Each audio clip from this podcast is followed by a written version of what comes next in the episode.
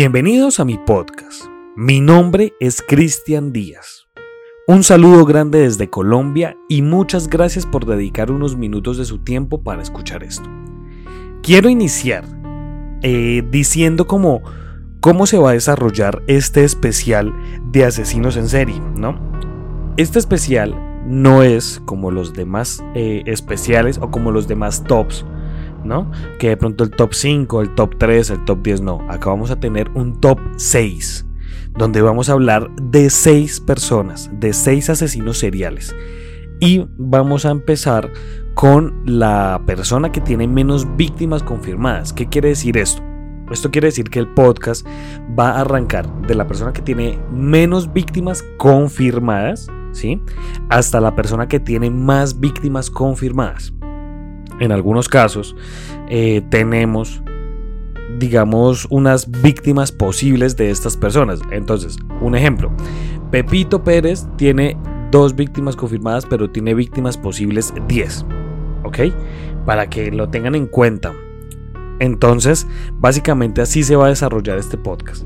Ahora, si a usted le gusta este especial que vamos a hacer, le pido que por favor, en cuanto usted termine de escuchar estos especiales de estos podcasts, ¿sí? cuando usted termine de escuchar este, este top 6, si le gustó tanto, le pido el favor que vaya inmediatamente a Instagram me mande un mensaje interno, me comenten alguna publicación de este, de este especial paranormal si le gustaría que hiciéramos más especiales así. ¿Listo? Les dejo esa tarea. Si les gusta, obviamente también pueden sugerir, sugerir temas y yo con gusto estaré revisando para más adelante volver a hacer un especial de, de este tipo. Entonces, no siendo más, le pido que por favor se ajuste los audífonos y sea bienvenido a este viaje extra normal, donde vamos a tener unos audios llenos, llenos de sangre, de muerte, de víctimas, de asesinatos. Bienvenidos. Este especial de asesinos en series lo vamos a arrancar con el monstruo de la Ore este monstruo, sí, bien, bien definido está, tiene un número de víctimas confirmadas. Ese número son 100 víctimas confirmadas. Y se dice, se estima que posiblemente eran un poco más de 100. No se, no se tiene un número exacto, pero se estima que es un poco más de 100. ¿De quién les estoy hablando? Les estoy hablando de Javed Iqbal, se sabía que era el sexto de ocho hijos de su padre, el cual era un empresario. Asistía a la Government Islamia College y era conocido como un estudiante promedio. Cuando aún era un estudiante, en 1978 abrió un negocio dedicado a la remodelación de acero. También se sabe que vivía en una villa que su padre le compró y pues allí vivía con sus demás hermanos. En diciembre de 1999, Iqbal envió una carta a la policía y al director de noticias de un periódico de Lahore, Kawar Naen Hashmin, donde confesó la violación y el asesinato de 100 niños fugitivos, todos entre 6 y 16 años.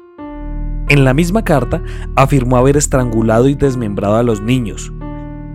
Estas víctimas eran en su mayoría fugitivos y huérfanos que viven en las calles. Confesaba también que se deshacía de los cuerpos disolviéndolos en ácido y arrojando los restos que quedaban a un río. Dentro de la casa de Iqbal, la policía y los reporteros encontraron manchas de sangre en las paredes y el piso, junto con la cadena con la que Iqbal afirmó haber estrangulado a sus víctimas y fotografías de muchas de sus víctimas en bolsas plásticas. Estos artículos estaban cuidadosamente etiquetados con panfletos escritos a mano, también se dejaron a la intemperie dos cubas de ácido con restos humanos, parcialmente disueltos para que la policía los encontrara, con una nota que afirmaba que los cuerpos de la casa no habían sido desechados deliberadamente para que las autoridades lo encontraran. Iqbal confesó en su carta que planeaba ahogarse en el río Raví luego de sus crímenes. Sin embargo, esto no tuvo éxito la policía lanzó la persecución más grande en la historia de Pakistán. Cuatro cómplices, adolescentes que habían compartido piso de tres habitaciones de Iqbal, fueron arrestados en Soagua. A los pocos días, uno de ellos murió bajo custodia policial y una autopsia sugirió que se había utilizado la fuerza en su contra. Supuestamente saltó desde una ventana. El motivo de Iqbal para cometer sus asesinatos fue su enfado por la injusticia percibida a manos de la policía de la ORE que lo arrestó por cargos relacionados con un acto de sodomia contra un joven fugitivo en la década de 1990. Sin embargo, no se presentaron cargos en relación con este delito. Su madre había sido, entre comillas, obligada a ver su decadencia, antes de sufrir un infarto fatal. Por lo tanto, había decidido hacer llorar a 100 madres por sus hijos como su madre se había visto obligada a hacer por él antes de su muerte.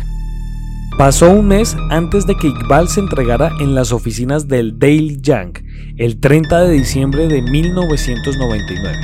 Posteriormente fue arrestado. Afirmó que se había rendido al periódico porque temía por su vida y le preocupaba que la policía lo matara.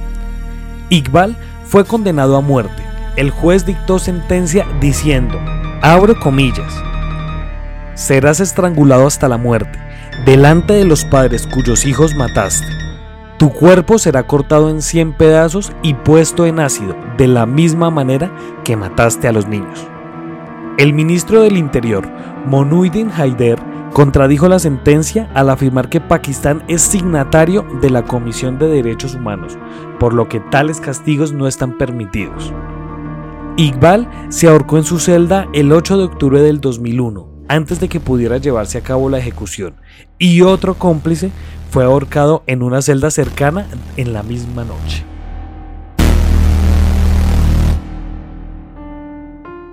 Bien, iniciamos este especial, ¿no? Lo que decía al inicio de este podcast, iniciamos el especial paranormal de asesinos seriales. ¿Qué es lo que pasa aquí? ¿Y qué es lo que pasa que, digamos, en los casos que he conocido de, pues sí, de asesinos en serie, ¿no? Siempre buscan, eh, o siempre los asesinos tienen una, una cuestión que los hace creer superiores a la, en este caso, o bueno, en este caso no, en la mayoría de los casos a la policía. Es lo mismo que, bueno, obviamente hay algunos casos donde nunca los encuentran, como es el caso del asesino del zodiaco. ¿Qué es lo que pasa? Siempre tienen como, como como esa cosita, como esa cosita de que, pucha, queremos que nos, nos encuentren, dejamos pistas o muchas veces entregan, como en este primer caso. Yo la verdad siento que, pucha, siento que realmente no, no, esta gente no nace bien. Muchas veces, claro, muchas veces se especula de que un asesino se hace, ¿no? Y acá en este podcast, en, este especial, perdón, lo vamos a ver más adelante. Lo vamos a ver más adelante. Y es eso, es esa cuestión de que siempre dicen, no, es que sufrieron abusos en su infancia, sufrieron tal cosa, pero sin embargo yo creo que no, yo creo que yo creo que muchas veces esta gente nace con eso, solamente que sus pasiones están están llevadas al extremo, por así decirlo. ¿A qué me refiero? Me refiero a que muchas veces esta gente comete estos actos impuros eh, contra personas, contra niños, ¿cierto? Porque se sienten atraídos eh, por, por este tipo, por este perfil, ¿no? Y ya después, cuando combinan esa pasión con, una ira desenfrenada, con alguna, algún otro impulso, ahí es donde se comete el asesinato. Este señor decía que realmente había sido motivado por la ira, ¿sí? De la policía. Ha sido motivado por la ira de la policía y también había sido motivado por lo que la policía y la gente había hecho sentir a su madre con estas supuestas, entre comillas, porque no sabemos, no tengo bien el dato, estas declaraciones que hicieron contra él. Entonces, bueno, realmente creo que si uno no controla sus vicios, tal vez ahí es donde llegan a, cometerse estos actos impuros. Sin embargo, usted, por favor, debajo de la, de la publicación del monstruo de la ORE, déjeme su conclusión de este caso, que realmente es muy corto, pero es muy escalofriante por la cantidad de personas y por el motivo con el que mata. Así que por favor vaya, déjeme sus comentarios y quiero saber usted qué opina acerca de, de este caso tan escalofriante. Muchas gracias por escuchar este podcast. Si usted quiere ser parte de esta comunidad, síganos en Instagram como arroba Colombia Paranormal Podcast. Allí puede estar al tanto de todo nuestro contenido. Muchas gracias, nos estaremos encontrando en otro caso misterioso de la Colombia Paranormal.